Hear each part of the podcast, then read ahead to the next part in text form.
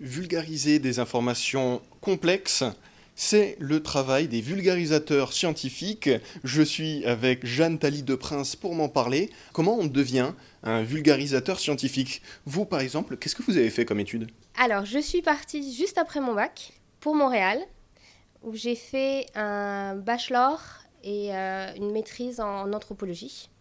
Donc, euh, comme je disais, l'anthropologie au Canada est un peu différente, euh, notamment à l'Université de Montréal où j'étais, où on fait euh, de la linguistique, de l'archéologie, de la biologie et on va dire de l'ethnologie, du coup, ce qui ressemble plus à ce que nous, on appelle anthropologie en France. Et j'ai toujours été intéressée, en fait, j'ai toujours eu du mal à choisir.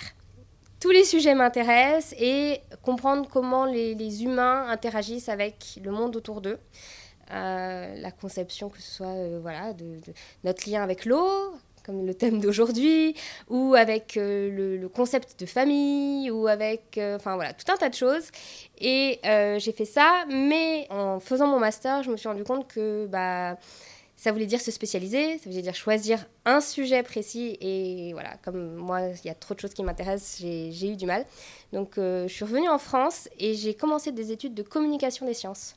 Parce que du coup, c'est ça, en fait, je me suis dit, ce qui m'intéresse, c'est d'aider les gens aussi à réaliser tout ce qu'on sait sur le monde. Tout, à essayer d'ouvrir un peu sur les différentes visions du monde qui existent. Euh, et comme quoi, c'est pas parce qu'on a l'impression que les choses sont comme ça qu'elles ont toujours été comme ça. Souvent, on vit comme ça, ça fait dix ans qu'on fait les choses d'une certaine façon, et puis on a l'impression que ça a toujours été comme ça. Et, en fait, on, vit dans une époque où on a besoin de changement. Donc, aider les gens à se rendre compte que le changement, il a toujours eu lieu.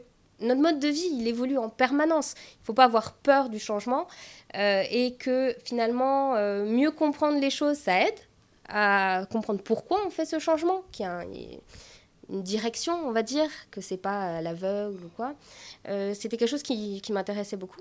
Et les savants fous font ça. Les savants fous, euh, ils font auprès des enfants l'idée d'ouvrir un peu l'esprit sur plein de sciences différentes. On fait la physique, chimie, sciences de la vie, sciences de la terre, euh, histoire, euh, plein d'aspects de, comme ça qui permettent d'ouvrir un peu la, curiosité, l'esprit critique, voilà, sur des thématiques, on va dire, liées. Et donc là, aujourd'hui, c'est Espace André Chédid avec le thème c'était sous l'océan et donc d'essayer de, de, parler un peu de cette euh, dernière zone inconnue du monde. Euh, on ne sait pas en fait hein, euh, ce qu'il y a au fond de l'océan, ça reste un endroit très peu connu et de faire des expériences pratiques. C'est très important pour nous que les enfants manipulent des choses, fabriquent, fassent une expérience parce que ça rentre mieux c'est sûr euh, que d'assister à un cours euh, où on, fait juste entendre, le fait qu'ils manipulent quelque chose, euh, qui évoque ce qu'ils apprennent,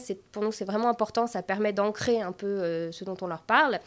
Ça, ça reste plus, et puis c'est plus rigolo aussi, hein. il faut que ce soit fun, il faut que ce soit ludique. Donc on essaye comme ça d'avoir des expériences en lien avec la thématique où les enfants participent.